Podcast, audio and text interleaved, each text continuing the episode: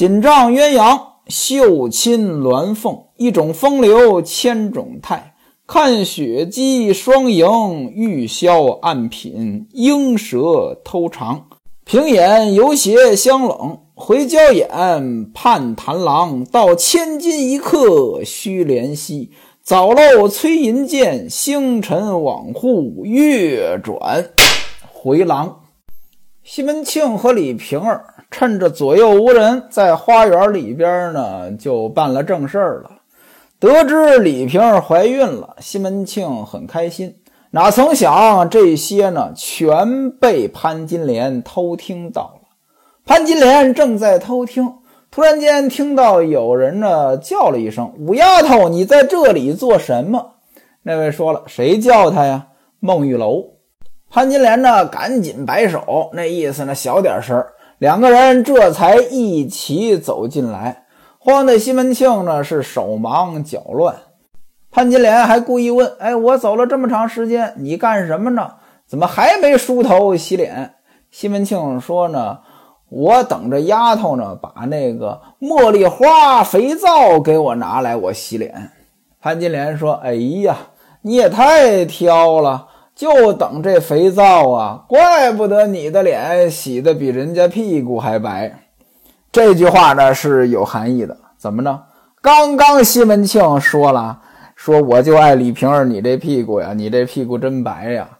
结果呢，潘金莲来这么一句，西门庆呢也知道啊，他听见了，但是呢，西门庆没往心里去啊。梳洗打扮和孟玉龙呢，他们就一起坐下了，就问说：“哎，你在后边干什么呢？月琴有没有带来？”孟玉楼说：“我在后边呢，替大姐姐穿珠花来的。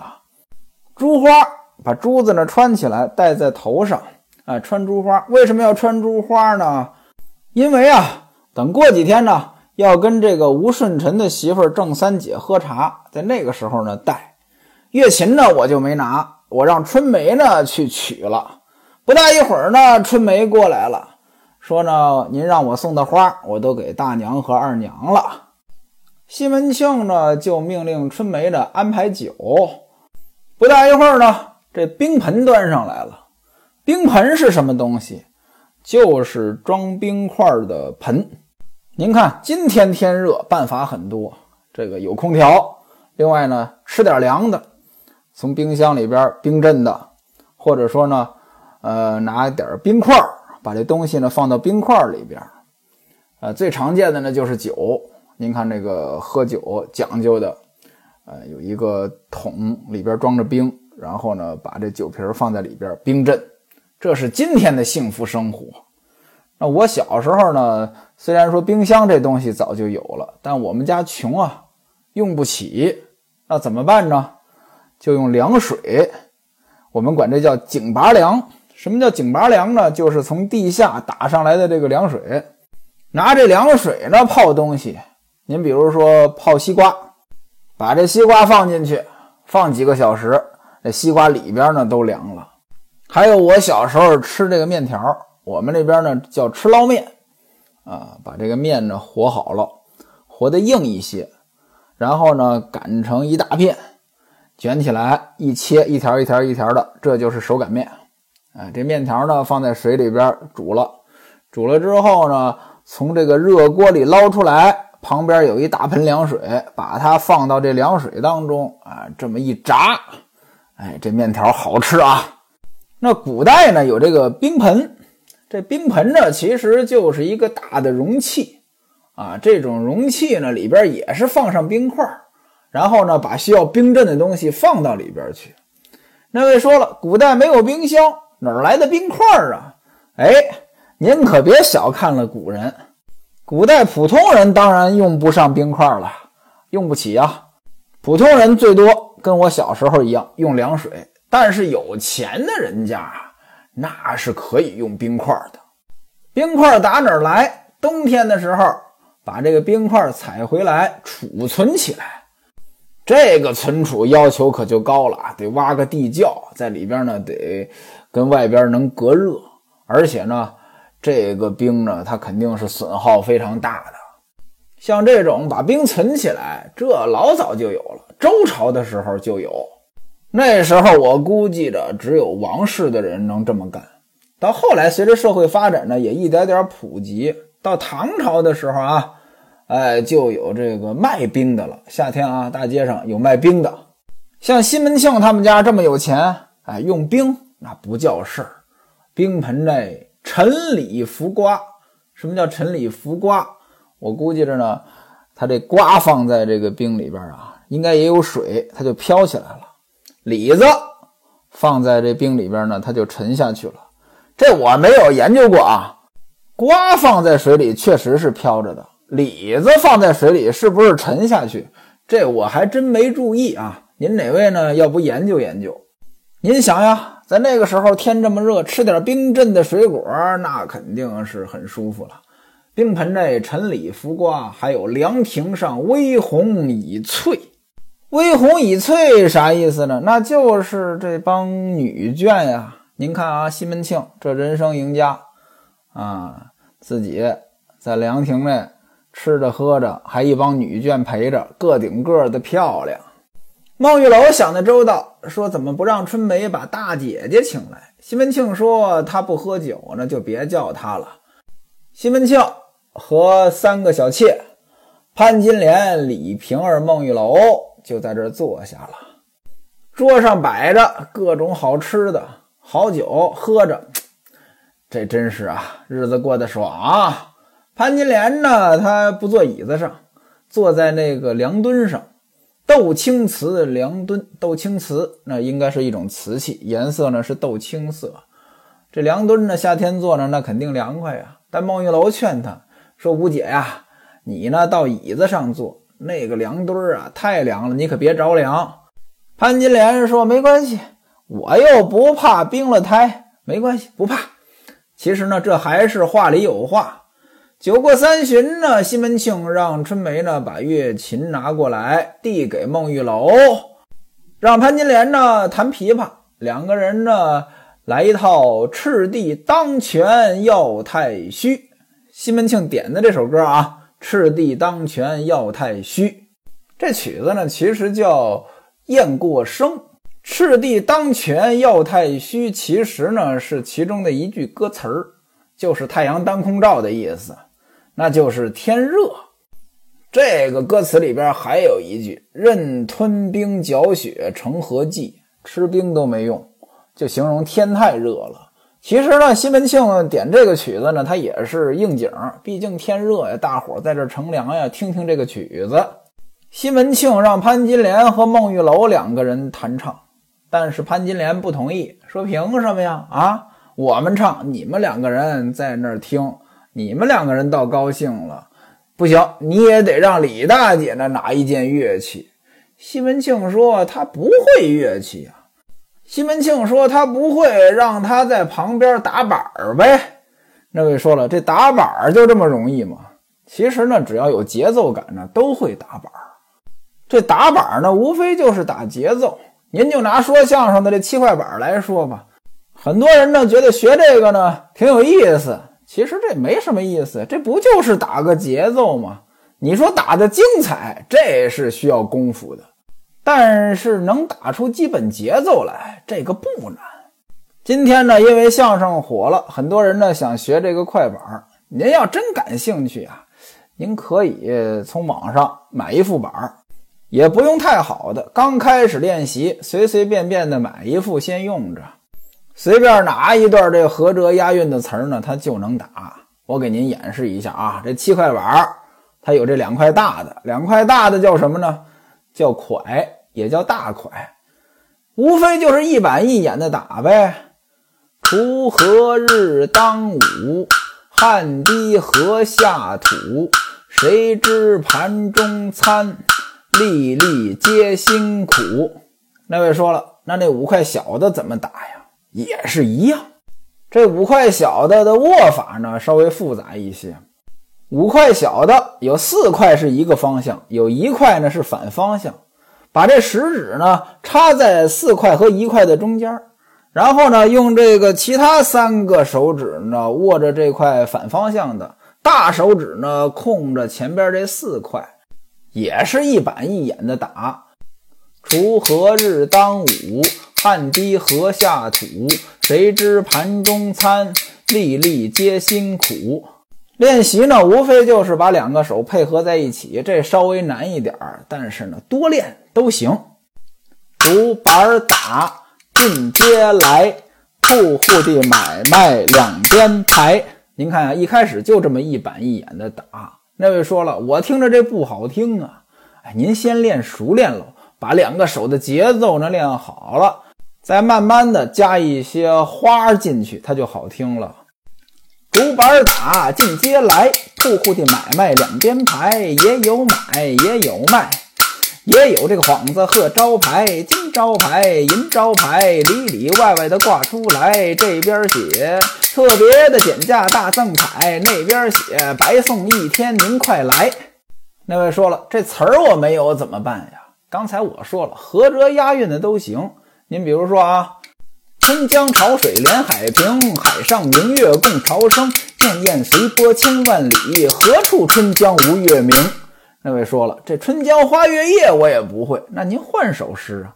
还有人说了，我一首诗都不会，哎，这您只能自己找一首背下来了。一般来说，比较整齐的，拿这快板伴奏呢，它就比较容易。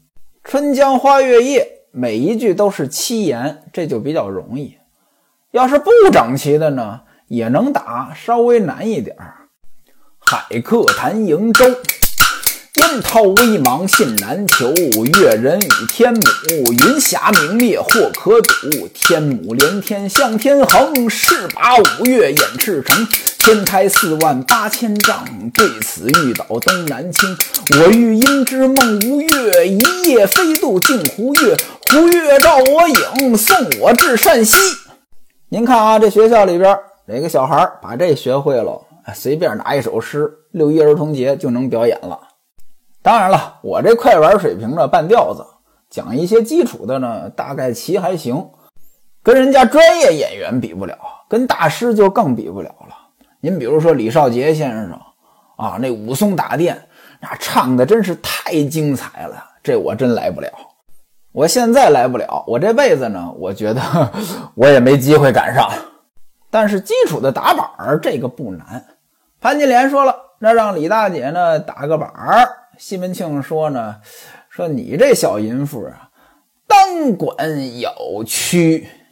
咬蛆啥意思？咬蛆又是嚼蛆，蛆就是蛆虫的蛆，这词儿听起来很恶心。这嚼蛆啥意思呢？其实我觉得呢，就是嚼舌头啊。你看别人怎样，你也咋样啊？这趁着别人这样，趁着别人那样，应该大概就是这个意思。西门庆呢，让春梅取了一副红牙象板，这个象牙的红色的板，让李瓶儿拿着呢，跟着打啊。他们两个人呢。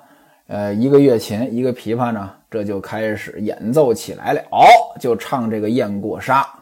旁边还有丫鬟秀春在这打扇扇扇子。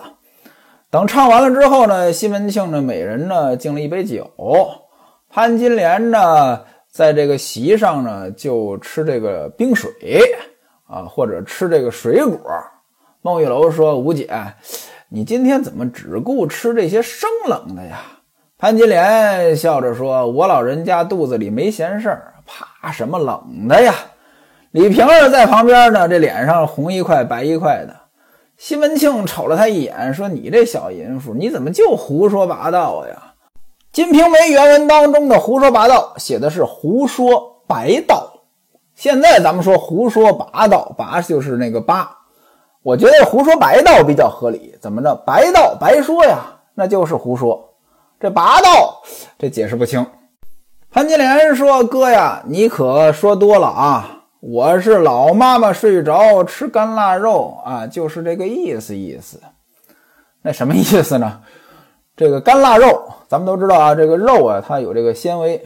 这老妈妈要是吃这干腊肉呢，因为这干腊肉它不好嚼，老妈妈呢这个牙又不行啊，她怎么吃呢？就一丝一丝的撕下来吃。”那么这一丝儿一丝儿，谐音梗，意思意思，那意思呢？我这意思就你明白了，我就是意思意思。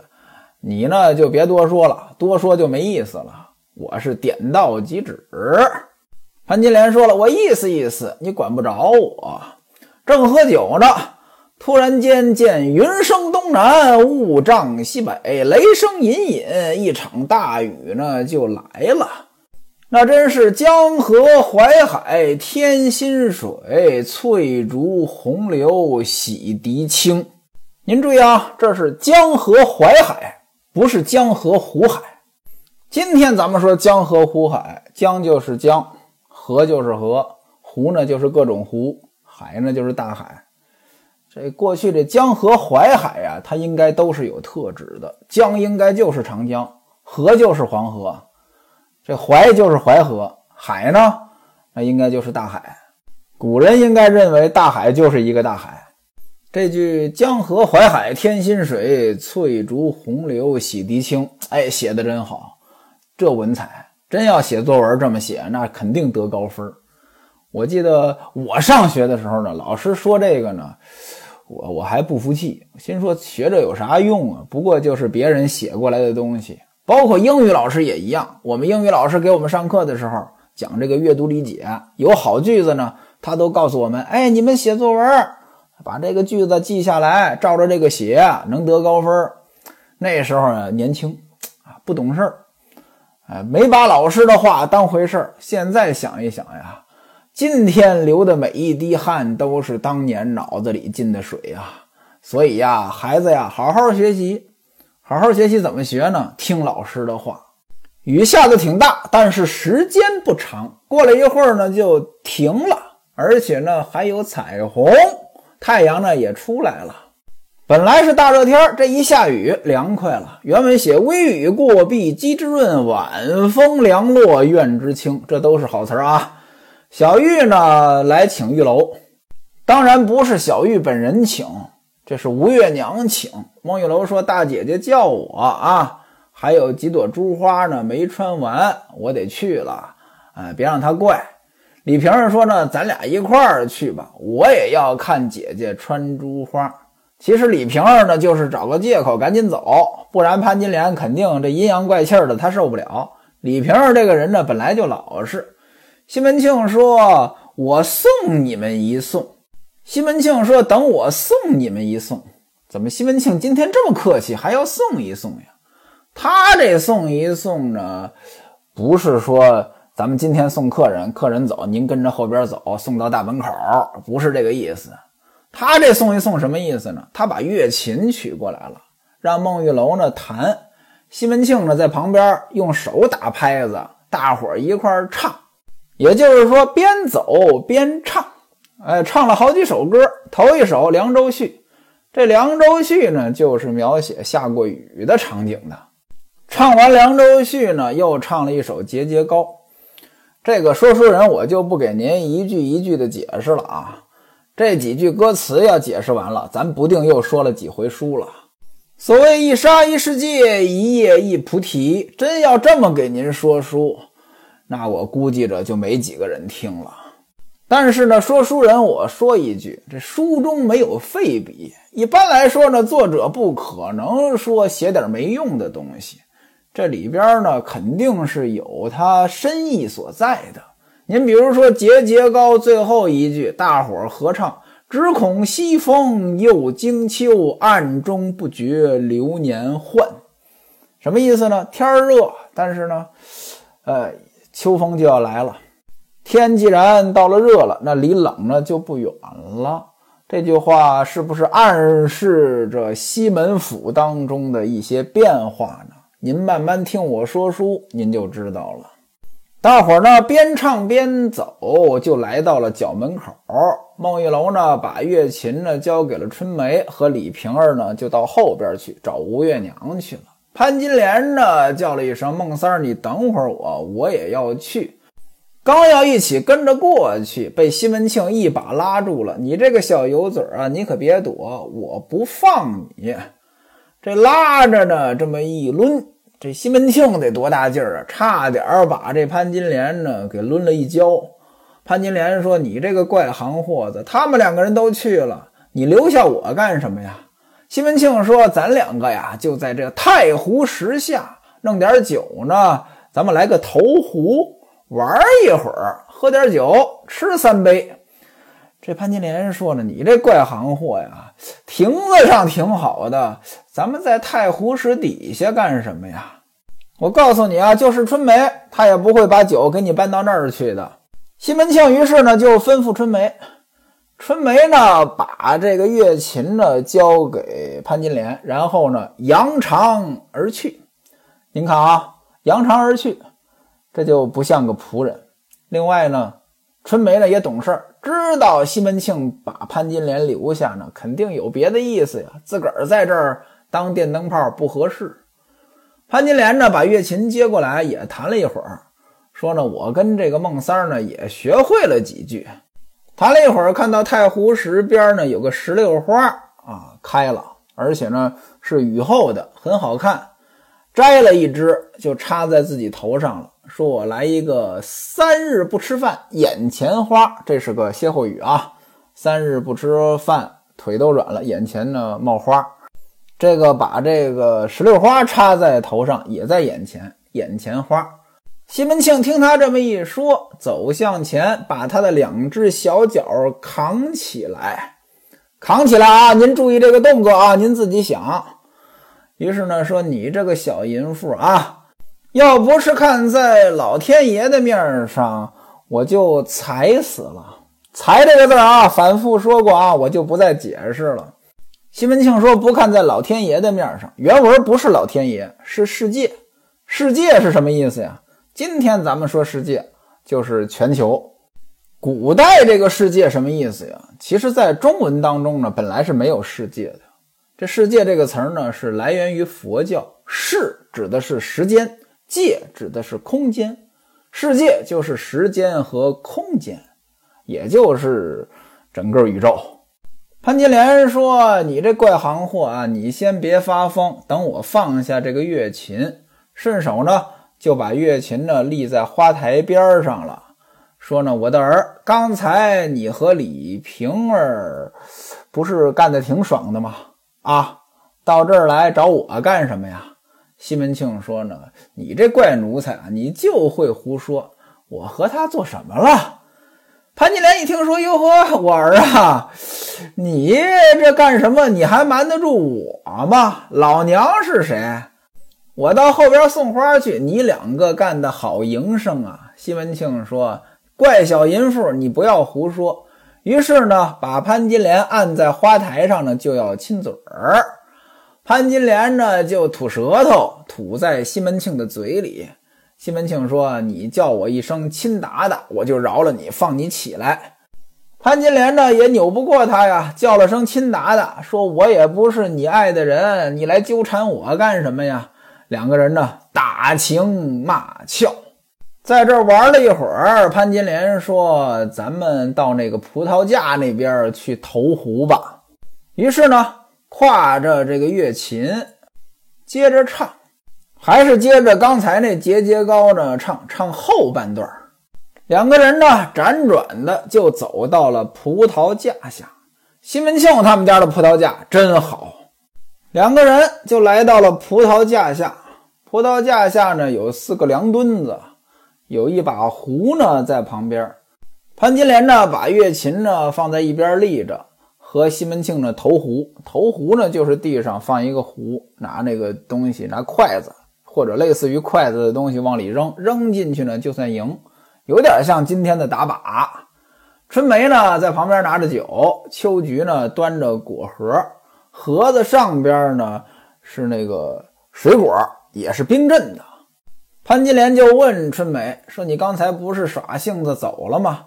怎么又把东西送来了？”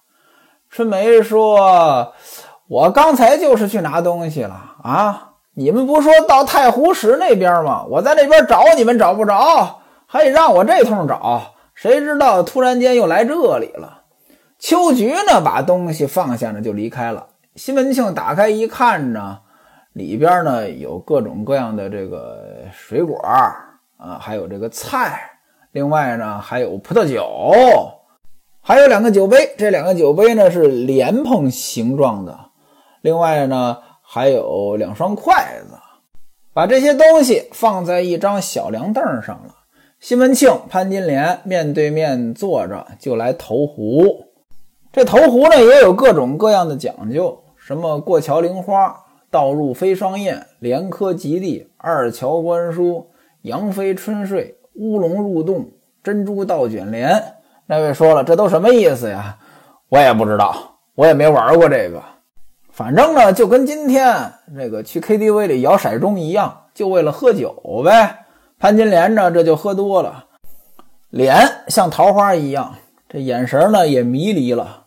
西门庆呢要喝这个五香酒，这五香酒呢是一种药酒，里边呢有很多药材，什么檀香、木香、乳香、丁香、人参，另外呢还有糖，还有枣，这里边呢应该是泡的挺好喝的。这个药酒呢，呃，据说呢有这个益寿延年的功效。这药酒这东西啊，各位，反正我是不信啊。很多人呢喜欢泡药酒，泡各种奇形怪状的东西。最常见的泡这个蛇酒，您说这毒蛇放里边泡着，这个东西它它能有什么用？除了喝点蛇毒之外，我也想不到这里边有什么用啊。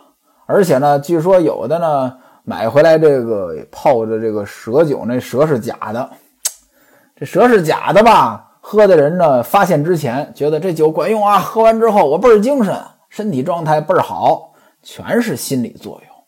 就算是真蛇，我也不觉得它有用。那蛇毒总是对人体有害的吧？更夸张的是什么呢？这酒都喝完了，这蛇还没死，还把人咬了一口，这事儿都发生过啊。